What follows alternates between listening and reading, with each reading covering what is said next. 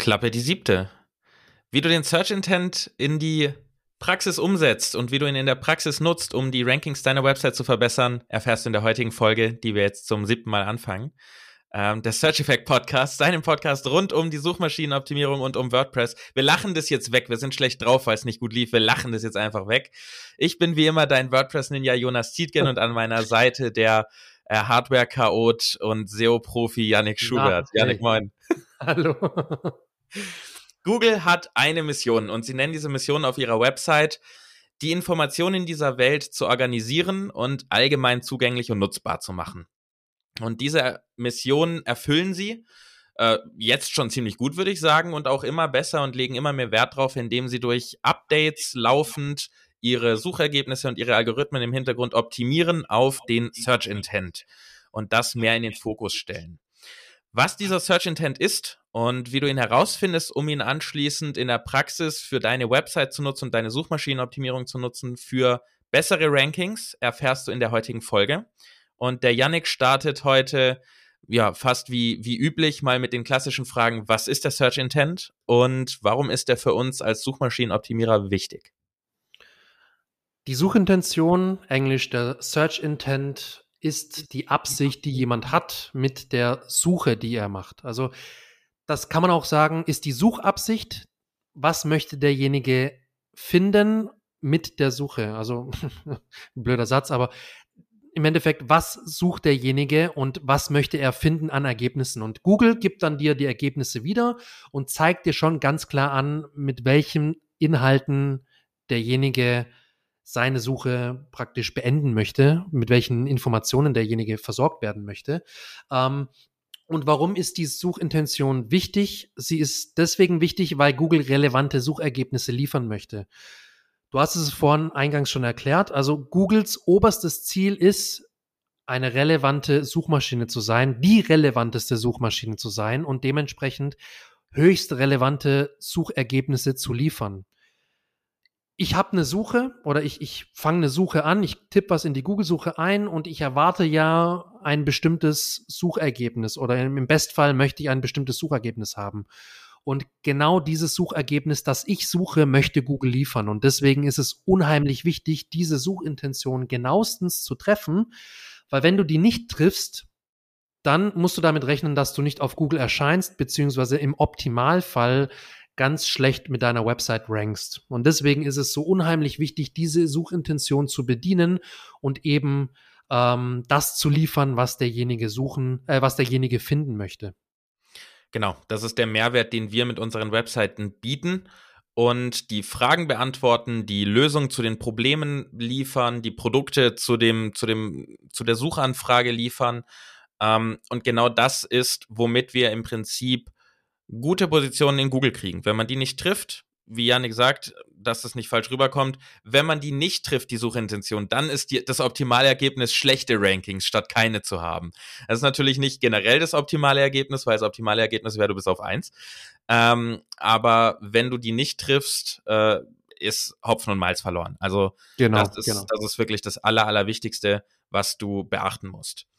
Wir haben in unserer vergangenen Folge, das war die letzte zum Thema Keyword-Recherche, auch schon die Keywords eingeteilt und die Suchanfragen eingeteilt in drei recht klassische Arten. Das sind die transaktionsgetriebenen, die navigationsgetriebenen und die informationsgetriebenen Suchanfragen, die eigentlich ja recht selbsterklärend sind. Transaktionen, da geht es um was kaufen, Navigation, man möchte irgendwo hin und Information, man möchte eine Antwort auf eine Frage oder eine Lösung für ein Problem. Das sind so die ganz klassischen Einteilungen. Und Google geht da aber noch einen Schritt weiter. Die haben in ihren Guidelines da noch ein, ja, eine etwas feinere Einteilung, die auch nicht mehr ganz so klar in, in solchen Rubriken denkt. Ähm, da gibt es nämlich das Buy, Do, Go und No. Janik, sag uns doch mal, wozu gehört das jetzt in unserem klassischen Modell und warum gibt es da nochmal eine deutliche Unterscheidung für Google?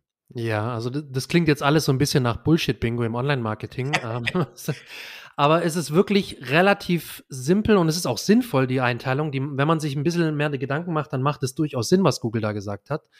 Ähm, wir haben das am Anfang No, das kannst du gleichsetzen mit der Informational Intent, mit der informationsgetriebenen Suche. Ähm, da geht es darum, im, im, Kern, ich möchte mich schnell informieren. Ich habe die Suche äh, in Angriff genommen, weil ich Infos benötige und mich informieren möchte über irgendein Thema, über irgendeine ein, eine Sache. Da und deswegen habe ich. Es, es ist ein No mit K-N-O-W, also Wissen, das englische Wort dafür, nicht ein N-O genau. hinein. genau, danke. Ja, es geht im Kern darum, ich möchte eine Information haben und die möchte ich möglichst klar und möglichst gut finden. Ähm, das Do ist so ein bisschen, ja, Do und bei könnte, kann oft in die, in dieselbe Richtung gehen. Ähm, bei Do ist es zum Beispiel so, ich kann auch sagen, hey, ich möchte einen Newsletter abonnieren. Also zum Beispiel WordPress Ninja, WP Ninjas äh, Newsletter. So, dann ist es ein, ein Do, weil ich möchte ja irgendetwas machen. Es ist jetzt nicht unbedingt ein Go. Ähm, dazu komme ich gleich, aber es ist ein Do, weil ich möchte irgendetwas machen. Oder zum Beispiel äh, Photoshop Download oder ähm, Tiny PNG äh, runterladen oder sonst was. Also man hat schon eine klare Linie, denn ich möchte irgendetwas machen. Jetzt haben wir das Go. Du hattest es schon angesprochen. Go ist so ein bisschen das Navigational Keyword, Intent, wie auch immer. Ich möchte irgendwo hin. Beispielsweise Buchhandlung Stuttgart, äh, WP Ninjas Blog, Stop Looking SEO. Das ist so ein bisschen das Go, also das Navigational. Und das Buy ist in dem Sinne das Transactional Keyword, das Transactional oder der Transactional Suchintent. Ne, ich möchte etwas kaufen. Ähm, ob das jetzt, keine Ahnung, eine Waschmaschine ist, ein Boxspringbett, ein Kaffee kaufen online. Ähm, das ist mehr oder weniger, ja, schon klar von den anderen abgegrenzt. Manchmal kann man nicht ganz klar sagen, ist es jetzt do oder buy. Äh, das ist teilweise nicht immer ganz klar und da kommen wir auch später nochmal dazu, denn beim Such, bei der Suchintention ist auch nicht immer alles ganz eindeutig. Richtig. Ähm, genau, das ist so eine Einteilung von Google, die hilft uns so ein bisschen besser, das, den, die Suchintention zu verstehen, denn es ist wichtig, das Warum und das Was hinter der Suchanfrage zu verstehen. Und darum geht es eigentlich in der Suchintention. Google spricht in dem Sinne auch von Micro-Moments, also von Momenten. Ich bin nämlich bei den No-Anfragen oder bei der No-Intention eher am Anfang der, der, der, der, des Prozesses, ob das jetzt ein Kaufprozess ist oder nicht. Ähm, und suche da Informationen. Das heißt, ich habe da einen Moment, wo ich sage, ah, jetzt brauche ich eine Info, ähm, ich möchte jetzt wissen, wie ich Kaffee zubereiten kann. Das kann an der, an, am Anfang der Suchintens äh, am Anfang des Suchprozesses, des Kaufprozesses stehen, oder es kann am Ende des Kaufprozesses stehen, nämlich nachdem ich gekauft habe. Und da hilft die Suchintention anhand der, der Beiträge, die gut ranken, herauszufinden, welche Art von Content brauche ich denn eigentlich. Wir dürfen bei all dieser ganzen Theorien nämlich nie vergessen, am Ende ist ein Mensch am anderen Ende der Suchmaschine und gibt etwas ein und möchte etwas suchen. Dieser Mensch hat eine, eine bestimmte Situation, in der er sich befindet, hat eine gewisse emotionale Situation, in der er ist, ähm, eine gewisse Dringlichkeit möglicherweise bei der Anfrage. Das dürfen wir alles bei dieser ganzen Theorie, über die wir hier reden, nicht vergessen. Wenn jemand äh, nach einem Schlüsseldienst sucht, ist er bestimmt in einer deutlich dringlicheren Lage, als wenn er nach ähm, seinem, seinem Lieblingsartist äh, sucht. Ähm, da ist dann bestimmt eine entspanntere Gemütslage dahinter. Deswegen dürfen wir nicht nur vergess äh, nicht vergessen, dass immer ein Mensch dahinter steht, sondern eben auch der Prozess und der Mensch auch in einer gewissen Lage ist. Und wenn wir die Suchintention erfüllen und ganz weit oben ranken und der Nutzer auf unsere Seite kommt, dann ist es auch noch nicht fertig mit dem Search Intent, weil wir den dann ja am besten abholen, den Nutzer, und ihm helfen, ihn beruhigen, ihm Informationen liefern, was auch immer eben die Intention hinter der Suche ist. Das darf man also nicht vergessen. Was du mitnehmen musst, ähm, ist also im Prinzip, würde ich sagen, immer noch diese Dreiteilung mit den Suchanfragen. Diese, diese vier Wörter ähm, von Google kann man im Hinterkopf behalten. Das Wichtigste ist, dass du grundsätzlich einteilst in transaktionsgetrieben, also beispielsweise Boxspringbett kaufen, Real Cookie Banner Gutschein, Rode Podcaster Mikrofon günstig, Suchanfragen, die also eine klare Kaufabsicht verfolgen. Ähm, dann zum zweiten die navigationsgetriebenen Suchanfragen. Bei denen geht es darum, dass jemand beispielsweise eine Marke sucht oder eine Website sucht und den Namen kennt, aber nicht ganz die Domain weiß oder nicht ganz weiß, wie man den Namen der Firma schreibt beispielsweise Under Armour, WP Ninja, Stop Looking, einfach in Google reinwerfen, statt die gesamte Domain eingeben. Das sind die navigationsgetriebenen. Und dann haben wir die informationsgetriebenen als letztes noch. Das sind also alle Fragen, die irgendwie beginnen mit so klassischen Wörtern wie wie, was, wo, wer, warum. Ähm, was sind Primzahlen? Search Intent, auch ganz klar einfach ein Begriff, den man vielleicht nicht kennt und dafür eine Definition oder Erklärung sucht. Oder auch Snoop Dogg, einer unserer Lieblingsrapper, ähm, wo man einfach Informationen über diese Person haben möchte. Das heißt, auch wenn Google noch eine bisschen feinteiligere Einteilung in ihren ähm, Guidelines hat, ist es für uns in der Praxis eigentlich ausreichend, wenn wir uns bewusst sind, dass es diese drei ähm, Suchintentionen gibt und dass es nicht immer ganz klar einteilbar ist, in welche dieser Kategorien eine Suchanfrage fällt. Es kann nämlich auch sein, dass eine Suchanfrage mehrere Suchintentionen hat oder so eine Mischung ist. Da sind wir wieder bei diesem Thema, wo steht der Nutzer in seinem Prozess, Kaufprozess, Informationsprozess. Wenn wir beispielsweise eine Suchanfrage haben wie bestes WordPress-Hosting, oder beste Wanderschuhe für Einsteiger oder Tesla Modell 3 Test, dann ist tatsächlich klar im Hintergrund eine Kaufabsicht. Man möchte WordPress Hosting, Wanderschuhe oder einen Tesla vielleicht kaufen.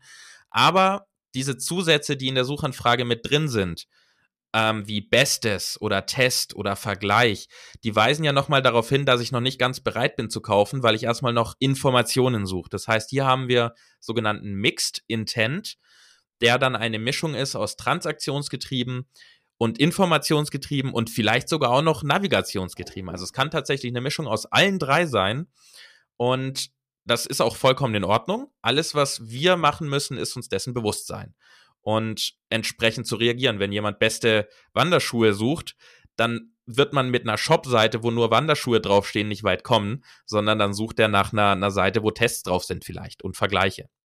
Das heißt, das ist ähm, die Grundlage, was der Search Intent ist. Und ähm, vergiss nie, dass ein Mensch dahinter steht. Ich habe noch ein, ein, ja, wie sagt man, eine Ergänzung dazu. Im kommerziellen bzw. transaktionsgetriebenen Bereich ist es oft so, dass wir tatsächlich fast immer oder sehr, sehr häufig ein Mixed Intent haben. Einfach dadurch, ich möchte natürlich einerseits was kaufen, aber ich möchte mich ja gleichzeitig auch nochmal informieren. Welche Eigenschaften hat das Produkt, auf was muss ich achten? Und oft sieht man das bei Kategorieseiten. Da geht es natürlich ganz klar um was, um was zum Kaufen, zum Beispiel Boxspringbett günstig. Aber wenn es keinen Mixed Intent gäbe, dann wären diese Seiten auch nicht so umfangreich, wie sie eigentlich jetzt gerade sind. Weil wenn man sich mal, lieber Zuhörer, wenn du mal googelst, Boxspringbett günstig kaufen, und dann gehst du auf irgendeinen Top-Treffer. Dann wirst du vermutlich auf einer Kategorieseite landen, eines größeren Online-Shops, einer Möbelkette oder so. Und dann wirst du sehen, irgendwo auf der Seite ist noch ein relativ umfangreicher Bereich, wo man verschiedene Zwischenüberschriften hat und dann der Boxspringbett erklärt wird. Also es wird zum Beispiel erklärt, die Härtegrade, welche unterschiedlich, äh, Unterschiede es gibt und worauf man achten muss und, und so weiter und so fort. Das heißt, du siehst ganz klar, es hat einen Commercial, einen Transactional Intent, es hat aber auch einen Informational Intent, also einen Informationscharakter, eben dadurch, dass hier verschiedene Sachen noch äh, aufbereitet werden, damit derjenige sich informieren kann, bevor er denn kauft. Genau. Und wir müssen den Search Intent herausfinden. Die Frage ist natürlich, wie analysiert man das? Braucht man da irgendwelche teuren Tools? Tatsächlich nein. Ähm, hier hat man den Vorteil, dass man das ganz einfach mit Googlen herausbekommt und mit logischem Denken. Denn wenn wir zunächst mal einfach auf die Formulierung der Suchanfrage achten, dann haben wir anhand der verschiedenen Wörter, die da drin stehen in der Suchanfrage, die meistens ein bisschen länger ist, oder wenn sie kurz ist, ist sie auch sehr klar, in welche Kategorie sie gehört, können wir rauskriegen, was es ist. Wenn da Wörter drin sind wie was, wer, wo, warum, wie viel. Das sind natürlich alles Fragewörter, die logischerweise einen Informationshintergrund haben. Der Nutzer möchte irgendwas wissen. Wenn wir Begriffe haben wie kaufen, günstig, online, Preis, äh, Shop, ähm, dann ist es natürlich ein Kau eine Kaufintention. Der Nutzer möchte direkt etwas kaufen. Und wenn etwas eingegeben wird wie Vergleich, Test, beste XY, ähm, haben wir eine Mischung. Dann haben wir eine Mischung aus informationellem Hintergrund und transaktionellem Hintergrund. Und wenn jemand Sachen eingibt wie Mediamarkt, ähm, also ganz klar Namen von äh, Marken, von Produkten, von Personen, äh, von Tools, was auch immer, dann ist das eine Navigational, also eine, ein Navigationsintent dahinter. Der Nutzer weiß also grob, wo er hin möchte, aber weiß nicht ganz genau, wie er dahin kommt. Auf gut Deutsch, er fragt nach dem Weg. Und ähm, damit indem wir einfach diese, diese Phrasen angucken und die Formulierung genau beachten, wissen wir eigentlich schon, was der Nutzer sich dabei denkt und was er möchte. Jetzt kommt aber noch ein zweiter Punkt. Das, es ist nämlich nur das eine, was der Nutzer möchte. Äh, der zweite Punkt beim Search Intent ist, was Google denkt, dass der Nutzer möchte. Also Google ist schon ja. sehr gut und wird uns auch bei den meisten Sachen den richtigen Intent zeigen. Aber es gibt auch Fälle, wo Google sich nicht ganz sicher ist. Das heißt, dieser Part, die Formulierung zu betrachten, bezieht sich darauf, was möchte der Nutzer, in welchem Zustand ist der Nutzer, der diese Suche begeht. Ähm, wir können auch noch mal anders prüfen, zum Beispiel, ähm, indem wir die Featured Snippets angucken, also diese ganzen vielen kleinen Zusätze, die Google uns in den Suchergebnissen anzeigt. Damit können wir nämlich ein bisschen besser interpretieren, was Google denkt, was der Search Intent ist. Wir können uns damit angucken, ähm, erscheint eine Knowledge Box, also diese Info, wo direkt eine Zahl drin steht oder das Wetter drin steht, die Temperatur oder eine Einwohnerzahl, Statistik, whatever.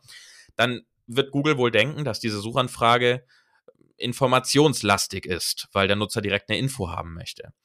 Wir können auch darauf achten, ähm, auf sogenannte Sitelinks. Das sind diese kleinen Ergänzungen innerhalb von einem von einem Snippet von einer Seite, wo unter der Description, wir haben ja den Aufbau von Title, URL, Description und da drunter gibt es manchmal noch mehrere Links, die angezeigt werden innerhalb dieser Seite. Das sind Site-Links. Ähm, das ist dann, die, die erscheinen tatsächlich eher bei Navigational Suchanfragen. Also wenn der, Such, der, der Suchende irgendwo hin möchte, aber noch nicht genau weiß, wohin oder wie komme ich dahin. Und wenn wir Google Ads sehen, oder Google Shopping Ergebnisse haben, wo oben gleich ganz viele Dinge stehen äh, mit Produkten, die wir kaufen können, dann ist es natürlich eher transaktionsbasiert. Das ist dann der Part, was Google denkt, dass die Intention ist. Google ist nicht immer richtig unterwegs, aber meistens würde ich sagen, oder? Ja, also in überwiegenden Fällen weiß Google schon sehr gut, äh, was der Intent sein müsste, sein sollte, warum weil Google ja auch die äh, User-Signale, die Nutzersignale analysiert und auch ähm, erheben kann. Gibt es ein Pogo-Sticking? Das hatten wir auch mal in einer der letzten Folgen. Also klickt derjenige äh, wahllos hin und her, weil er den, das Ergebnis nicht findet, was er sucht. Ähm, ist die Absprungrate relativ hoch, also geht derjenige auf das Ergebnis und springt dann nach ein paar Sekunden wieder zurück ähm, geht also wieder zurück auf die, die ähm, Suchergebnisseite, hat keine lange Verweildauer.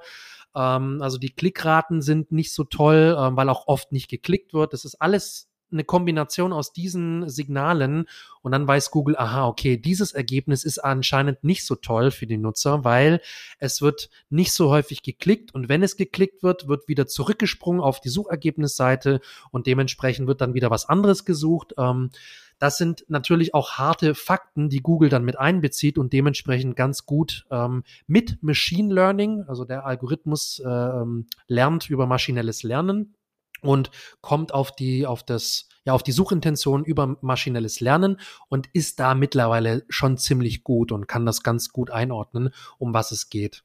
Das ist so, so, ja, das Grundlegendste in der, in der SERP-Suche. Da mal ein Profi-Tipp ähm, für alle Zuhörer, die SEO-Tools nutzen, wie Ahrefs zum Beispiel. Ähm, mit solchen Tools kann man sehr, sehr gut sehen, wie der Verlauf der Top 10 SERPs in den letzten x Monaten war. Und wenn der, wenn man das mal auf sechs Monate stellt und dann schaut, und die Graphen bleiben recht linear, sag ich mal. Das heißt, alle Position 1 hüpft mal hin und her zwischen 1 und 2 und so weiter. Also die Top 3 sind alle ziemlich klar und bleiben immer auf den Top 3. Dann ist Google offensichtlich ziemlich klar, was der Search Intent ist. Wenn wir hier aber wirklich äh, wilden Schweinsrhythmus, wie man an der, an der Börse sagt, haben, also ein Hoch und runter, ähm, die, die Seiten springen von Position 1 auf Position 7, auf Position 10 wieder zurück ja. hin und her, dann ist es sehr volatil und Google ist sich offensichtlich nicht sicher, was ist die richtige Antwort und was ist die Intention dahinter. Da gibt es ein schönes Beispiel äh, von unserem Lieblingstool Ahrefs im Blog geklaut. Ähm, wenn man, wenn man Notre Dame also auf Englisch Notre Dame, ähm, googelt, dann war im Prinzip immer auf den ersten Positionen die Universität, äh, die, die Sportteams in Amerika ja eine große Sache, die College-Teams, ähm, Football und, und Basketball. Und als dann aber Notre Dame unglücklicherweise hier abgebrannt ist, hat sich der Search Intent plötzlich geändert. Und da sieht man dann auch über diese Tools im Verlauf der SERPs, dass es da dann plötzlich brutale Sprünge gab, weil die Suchintention dann in diesem Zeitraum plötzlich nicht mehr war, ich will das Basketballteam finden, sondern ich will wissen, was es mit Notre Dame passiert, als es abgebrannt ist oder was ist da los und ich will die News.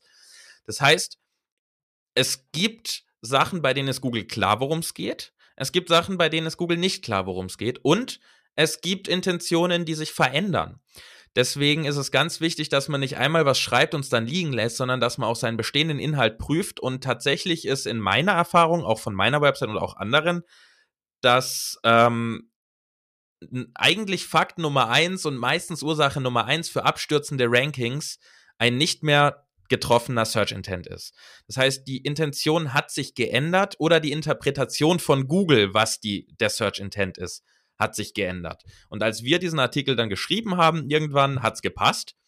Aber durch Wettbewerber, die bessere Inhalte geliefert haben oder durch einfach sich wechselnde, wie gesagt, bei Notre Dame einfach Dinge, die passieren, hat sich der Search Intent geändert. Deswegen ist das nichts, was man einmal macht, ähm, sondern was man definitiv überwachen muss. Und ja, ich würde sagen, wenn du siehst, dass deine Rankings total tanken und abstürzen, prüf als erstes mal den Search Intent ähm, der ist vermutlich dann nicht mehr so ganz getroffen. Ich denke, das deckt sich auch mit den Erfahrungen, die ihr in eurer Agentur habt, oder? Ja, auf jeden Fall. Also man muss sagen, das ist der, die Fehlerquelle Nummer eins, äh, dass ein Beitrag, wie du es gesagt hast, irgendwann mal geschrieben wurde und der nicht mehr großartig angepasst, angefasst wurde und man merkt dann schnell, okay, wow, ja, kann gar nicht gut ranken, weil der trifft die Suchintention nicht, der bringt nicht das, was derjenige sucht oder finden möchte. Ähm, und das ist der Hauptfehler. Die Suchintention ist nicht ähm, statisch, sie ist dynamisch. Und äh, das ist der große Fehler, den man da machen kann. Ähm, und wie prüft man das Ganze? Ähm, ich gucke mir einfach die Top-Positionen an und schaue, was läuft denn da gut ähm, und was macht den Content aus. Da gibt es auch wieder, das haben wir so ein bisschen auch vom, äh, von Ahrefs, äh, Shoutout an Ahrefs an dieser Stelle, einfach ein, ein gutes Konzept äh, im, im Rahmen der Suchintention. Da gibt es nämlich ein Modell, das heißt 3C Model, das 3C-Modell, nämlich den Content Type das Content-Format und den Content-Angle, also die Sichtweise des, des Contents. Und diese kann ich super, super in den SERPs manuell überprüfen. Ich brauche nicht unbedingt ein Tool dafür. Ähm, wie du gesagt hast, ein Tool ist immer super hilfreich, weil es einfach dir sehr viel Arbeit abnimmt und erleichtern kann. Aber theoretisch das, die 3C, das 3C-Modell kann ich auch manuell über die Google-Suche prüfen. Ich schaue mir nämlich an, in den Top 3, was ist der Content-Typ? Also ist es eine Landingpage? Ist es eine Kategorieseite mit Produkten? Ist es ein Ratgeber, ein Blogbeitrag? Ähm, oder ist es eine ja, eine, eine ziemlich sharp äh, gestaltete Produktseite. Also ist es wirklich nur ein einziges Produkt, das da präsentiert wird und das man dann kaufen kann. Dieser Content-Typ gibt mir schon relativ gut wieder, um was es da geht. Geht es um einen Kauf, geht es um Informationen oder geht es um einen Vergleich oder was auch immer. Das ist der, der, der Content-Typ. Und das den Content solltest du auch spiegeln. Also, das, das will ich kurz einwerfen. Also, Richtig. da, da geht es jetzt wirklich ganz klar darum, klau den Content-Typ klau nicht den Inhalt, aber wenn die Top 3 oder die Top 5 alle Produktseiten sind, dann wirst du mit dem Ratgeber keine Chance haben. Lass es. Ähm, außer wir sind in einem Bereich, wo Google nicht genau weiß, das haben wir ja gerade eben gesagt, was der Search Intent ist. Aber wenn der Search Intent klar ist, wenn die SERPs also recht äh, linear verlaufen, wenn du so ein Tool hast und das prüfst, dann klau die, die ersten drei sind die Blaupause. Wir sagen es immer wieder. Das ist das, was Google sehen möchte und dann klau das. Wenn es jetzt wirklich immer hoch und runter geht und Google nicht genau weiß, was der Search Intent ist, dann macht es meistens nicht viel Sinn, das zu klauen und dann ist auch meistens nicht nur eine Art von Content da, sondern verschiedene. Genau. Aber in den meisten Fällen weiß Google Bescheid. Dementsprechend, wenn es eine Produktseite ist, mach eine Produktseite. Richtig. Das ist jetzt eher so auf die Beispiele ähm, gemünzt, die wirklich relativ klar zu erkennen sind, dass man jetzt nicht äh, eine Kategorie auf Nummer eins hat und auf Nummer zwei gleich einen Ratgeber. Das wäre dann natürlich was, wo du sagst, oh, jetzt muss ich wirklich in die Analyse reingehen und mir überlegen, was ist denn jetzt die Hauptintention und was sind die Nebenintentionen, die weiteren Intentionen, die mit der Hauptintention äh, verknüpft sind.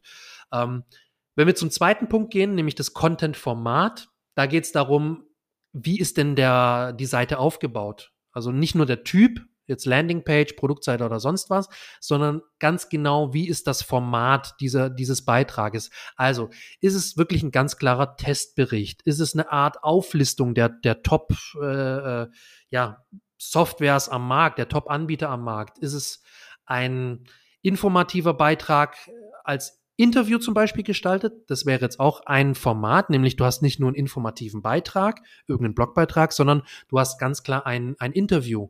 Und warum rankt dieses Interview? Weil anscheinend die Hauptintention ist, ich möchte jetzt darüber mehr erfahren und ein Interview ist da der, der passendste Beitrag.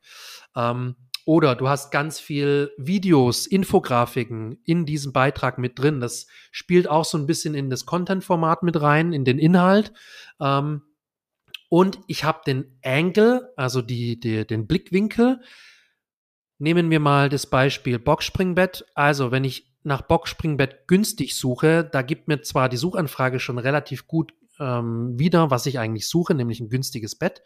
Aber das ist so die Herangehensweise äh, im, im, im Blickwinkel, nämlich möchte ich etwas Günstiges haben, möchte ich äh, eine Auflistung, eine Best-of, also oder möchte ich irgendwas kostenlos haben sogar? Das ist so der, der Blickwinkel des Contents, also die, die, äh, die Herangehensweise, was der Content auf jeden Fall ähm, beinhalten muss und wieso der Blick darauf ist, auf den Content. Das kannst du meistens in dem Title Tag schon sehen. Also wenn du einfach dein, genau. deine Phrase googelst und dann die Title Tags der, der Top 10 durchgehst, dann wirst du recht schnell sehen, die meisten, ob die meisten unterschiedliche Betrachtungswinkel haben oder ob überall immer der gleiche ist. Und entsprechend kannst du dann sagen, okay, überall ist der gleiche, ich brauche es auch. Oder du kannst sagen, ich breche das auf und probiere einen anderen Betrachtungswinkel. Ist ein bisschen riskanter wahrscheinlich, kann sich aber auszahlen. Ähm, um dann nochmal ein, zwei Beispiele reinzubringen aus der Praxis. Ähm, bei mir immer ein Thema WordPress installieren. Da gibt es Anleitungen, die, die haben die Betrachtungsweise und im Tag stehen, wie das schnell geht. Andere gehen darauf ein, dass es einfach geht mit dieser Anleitung. Andere gehen darauf ein, dass ihre Anleitung ohne viel Technik ist. Das sind alles verschiedene Betrachtungsweisen des gleichen Inhalts. Das heißt, am Ende geht es immer darum, WordPress zu installieren. Es sind alles Anleitungen, aber sie betrachten immer aus anderen Blickwinkeln. Anderes Beispiel jetzt aus deinem Bereich, SEO, äh, bestes SEO-Tool. Auch dort könnte man in den Titeltext gucken und würde wahrscheinlich was finden in die Richtung für Anfänger, ähm, ein Vergleich für Anfänger oder äh, ein günstiges SEO-Tool oder ja, SEO-Tool ja. mit möglichst äh, guten, genauen und vielen Daten. Das sind alles wieder Betrachtungsweisen des gleichen Themas. oder zum Beispiel inklusive kostenlose Alternativen. Das wäre jetzt auch was. Genau. Ich möchte, wenn ich ein SEO-Tool suche, vielleicht auch mich erstmal informieren, gibt es eine kostenlose Variante? Habe ich was, wo ich nicht gleich Geld ausgeben muss? Das ist halt auch der, der Angle, der Content-Angle, der, der Content-Blickwinkel.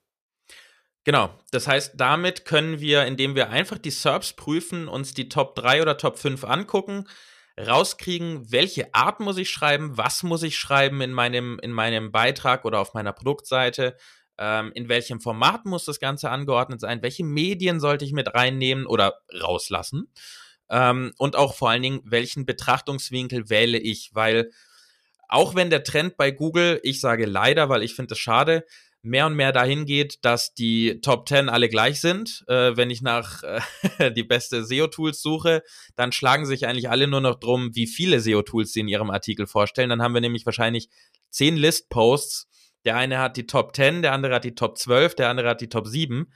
Ähm, das heißt, wir haben einen ziemlichen Einheitsbrei. Ich finde das sehr schade, aber das ist der Trend, wo es tatsächlich hingeht und wo es jetzt auch schon seit längerem steht. Und da überleg dir dann, ob du den gleichen Blickwinkel wählst und dich anschließt oder ob du eben versuchst rauszustehen. Ich versuche immer gern, mich davon abzuheben. Ähm, das ist so ein bisschen High Risk, High Reward. Es kann sich sehr, sehr lohnen, ähm, weil man dann auch möglicherweise gute Klickraten kriegt, wenn man nur auf Position 5 ist, weil man einfach anders ist. Und die Leute wollen ja nicht zehnmal die gleiche Liste sehen, sondern vielleicht dann auch mal noch was anderes. Ja, sehr guter Tipp. Ähm, auch sehr wichtig, weil es hilft nicht immer nur zu kopieren und es äh, ein bisschen besser zu machen, sondern ist es vielleicht auch mal ein guter Ansatz, das anders zu machen. Ähm, Gerade weil man eigentlich immer sagt, ja, schau dir an, wie die Top-Beiträge strukturiert sind. Das ist zwar ein guter Hinweis, das sollte man unbedingt auch tun. Nicht nur Content-Typ, Format und Angle, sondern man sollte auch angucken, wie sind die strukturiert? Jetzt beispielsweise bei einer Kategorie. Da kommt die Kategorie, dann kommen die verschiedenen Produktvarianten und unten kommt so eine Art Ratgeberbereich und da hat man dann die Informationen, die man zur Kategorie sucht oder beziehungsweise findet. Und da ist es natürlich auch mal spannend. Äh, klar, du guckst dir ein bisschen die Struktur ab, also erst Produkte, dann Ratgeberbereich. Dann guckst du dir an, wie viele Zwischenüberschriften habe ich. Das ist auch das Thema Struktur und versuchst natürlich schon auch ein Stück weit, ja, das nicht zu, ich würde jetzt nicht sagen kopieren, aber man versucht es ein Stück weit zu übernehmen und besser zu machen. Aber du kannst dir auch überlegen, wie kannst du den Content aufwerten mit noch mehr irgendwie oder nicht mehr, aber mit anderen Zwischenüberschriften und mit weiteren Inhalten, die das Ganze super, super aufwerten und für den Nutzer angenehmer zum Lesen und zum Informieren machen. Zum Abschluss würde ich mal gerne noch meinen Workflow teilen, wie ich im Prinzip vorgehe, um das Ganze zu machen, um den Search Intent zu prüfen und dann eben auch für mich im Prinzip gleich eine fertige Outline zu haben, was ich schreiben muss. Ähm, denn wie Yannick sagt, wir wollen natürlich Texte nicht, nicht, nicht kopieren, aber wir wollen im besten Fall äh, Strukturen klauen.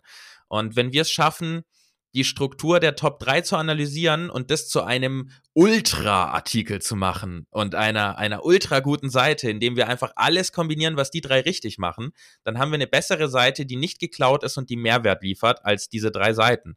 Mein Workflow ist da, ich gehe es nochmal ganz kurz durch. Ich prüfe die Formulierung der Suchanfrage, ich prüfe die Featured Snippets und ich schaue auf die Inhalte ähm, der Top 3, um erstmal rauszukriegen, was ist der Search Intent.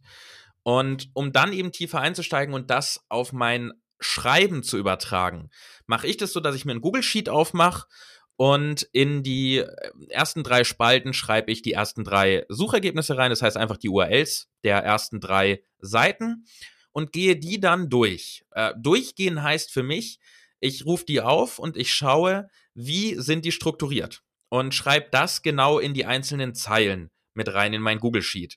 Das heißt, ich gehe in erster Linie durch und achte darauf, welche Elemente sind auf dieser Seite genutzt, welche Medien sind genutzt und welche ähm, Überschriften. Und bei welche Überschriften meine ich jetzt nicht, sind das H2 oder H3, sondern ich meine, was sind die Zwischenüberschriften für, für, für Themen? Was, be was betrachten die?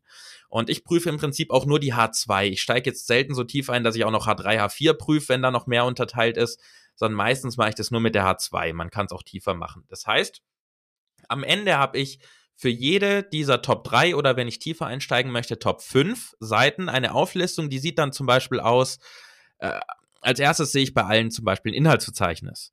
Bei manchen ist es das erste, was man in dem Artikel sieht, bei anderen ist erst die Anleitung und dann das Inhaltsverzeichnis.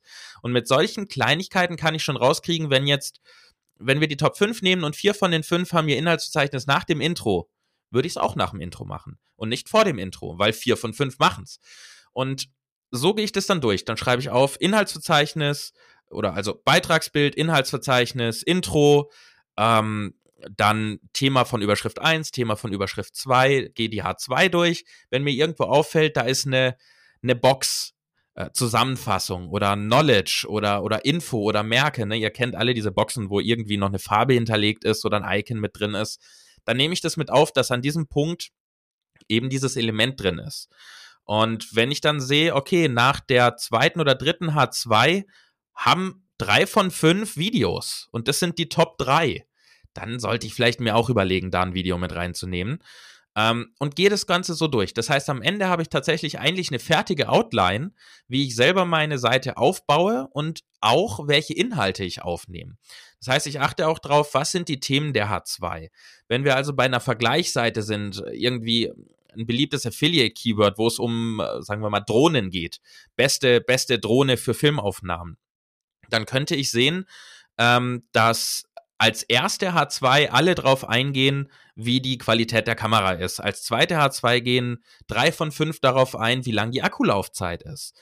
Das heißt, ich kann die Inhalte auch genau abstimmen und kann gucken, die Mehrzahl der Top 5 macht X. Und dann mache ich auch X und übernehme das.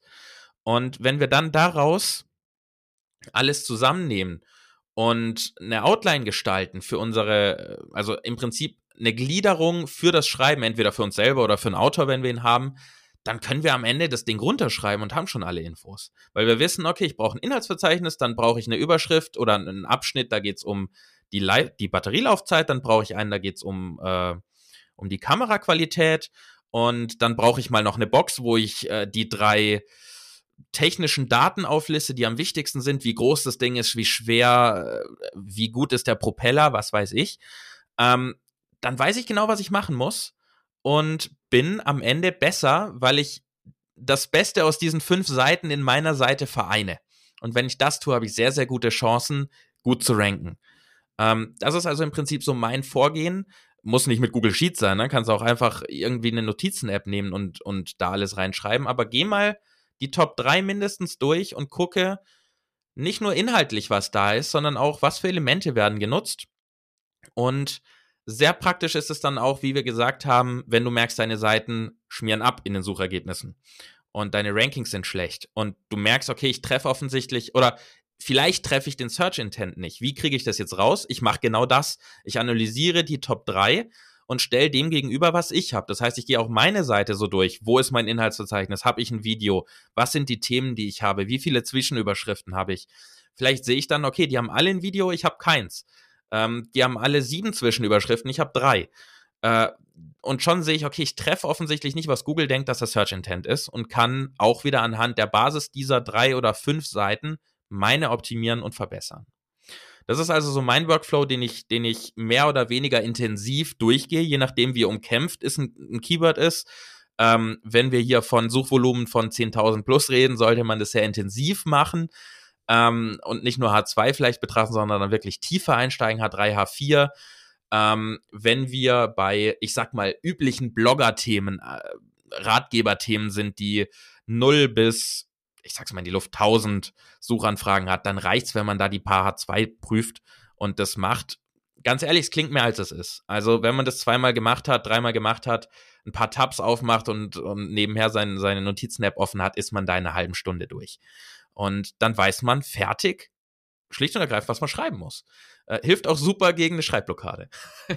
Exakt, und es hilft auch zum Beispiel bei der Keyword-Recherche, weil genau ich kann die Keywords schön recherchieren und einteilen in Transactional und Pipapo, aber mir gibt es ja noch nicht wieder, okay, um was geht's denn bei diesem Keyword im Einzelnen? Und da hilft dann wieder die Suchintention und die Suchintention hilft dir wiederum, dich zu entscheiden, bediene ich dieses Keyword oder bediene ich dieses Keyword nicht? Lohnt es sich für mich, eine Seite zu machen, einen Beitrag zu erstellen, eine Kategorie zu, zu äh, entwickeln, whatever?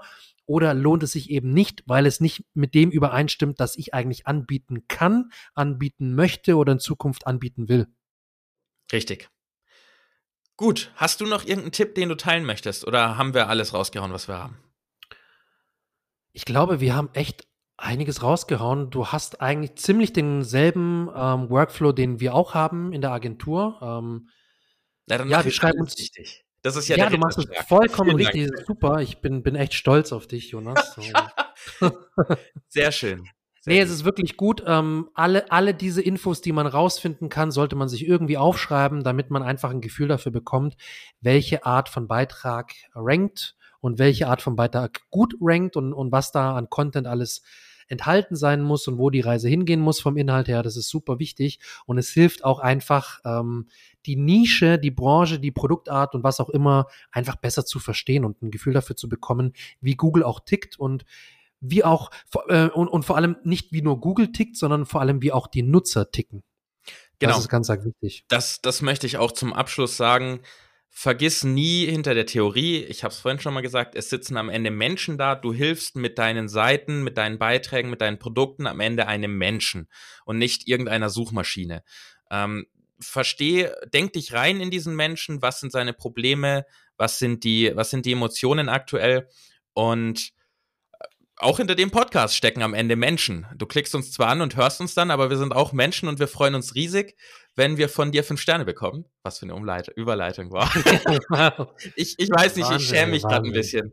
Die, die, war, die war zu, zu krass. Ähm, wir freuen uns riesig, wenn du uns eine Bewertung da lässt. Deswegen abonniere auf jeden Fall, dass du nichts mehr verpasst. Äh, es kommen nämlich noch viele, viele weitere, immer donnerstags übrigens um 10 Uhr, Folgen ähm, zum Thema SEO, zum Thema WordPress. Heute war wieder deutlich SEO-lastiger, aber trotzdem hoffentlich mit genug Praxisbezug, dass du jetzt weißt, was du tun kannst, sollst und musst. Und wenn dem so ist, dann hinterlass uns doch eine kleine Bewertung. Wir freuen uns auf jeden Fall riesig. Und das hält uns dann auch am Laufen. Äh, das, das freut uns riesig, wenn wir da was von dir hören. Ansonsten findest du wie immer zum Yannick alles unter stoplooking.de. Wenn du SEO-Unterstützung brauchst, einfach mal anschreiben. Er ist, er ist meistens echt nett äh, wenn er antwortet. Und meistens, ja. Meistens. Und da kriegt man gute Tipps. Also einfach mal quatschen. Gespräche anzetteln ist immer gut. Der gibt auch Tipps gratis mal raus. Kann ich so. Ja, kann natürlich. Jetzt, kann ich jetzt hier mal so äh, raushauen. Und wenn du mehr zum Thema WordPress brauchst, guck einfach mal auf wp-nias.de vorbei. Da findest du über 100 Tutorials zu verschiedensten Sachen rund um WordPress und deine Website. Ähm, ja, das war's im Prinzip von mir. Wie immer Yannick, du hast, wenn du möchtest, das letzte Wort. Ich würde einfach noch mal kurz zusammenfassen, das Suchintention kam mir spontan, vielleicht machen wir das mal ganz kurz. Also, wir checken die Formulierung der Suchanfrage, das hattest du anfangs gesagt, Jonas, also die semantische Suche, wie ist die Suchanfrage formuliert? Zweiter Schritt, ich checke die Google SERPs, die Suchergebnisseiten und schaue mir an, was rankt wie, wo, warum. Dann das kombiniere ich mit meiner eigenen Einschätzung. Was denke ich, warum die Top-Ergebnisse ranken? Was könnte da noch fehlen im Inhalt? Was, was kann ich denn noch dazu beitragen, damit der Inhalt noch besser wird? Dann schreibe ich mir auf die Hauptintention und eventuell die Nebenintentionen, sammle diese ganzen Infos in einem von dir angesprochenen Google Sheet, damit ich den Überblick behalte. Und zu guter Letzt, ich mache mir vielleicht noch mal Gedanken, das hatten wir glaube ich nicht erwähnt, wie ich denn das Ganze auch vom Layout her gestalten kann, damit auch das Thema UX-Design so ein bisschen mit reinspielt, um eben das Ganze angenehm für den Leser zu machen äh, und möglichst ja den Content gut verdaulich zu präsentieren. Ansonsten, ja, fand ich, es war wieder eine spannende Folge. Ich hoffe, wir konnten dir einiges äh, mit auf den Weg geben, was die Suchintention betrifft und hoffen, dass du deinen Content noch besser gestalten kannst in Zukunft. Ähm, und ja, freue mich auf die nächste Folge und wünsche dir weiterhin viel Spaß mit unserem Podcast. Ciao. Tschüssi.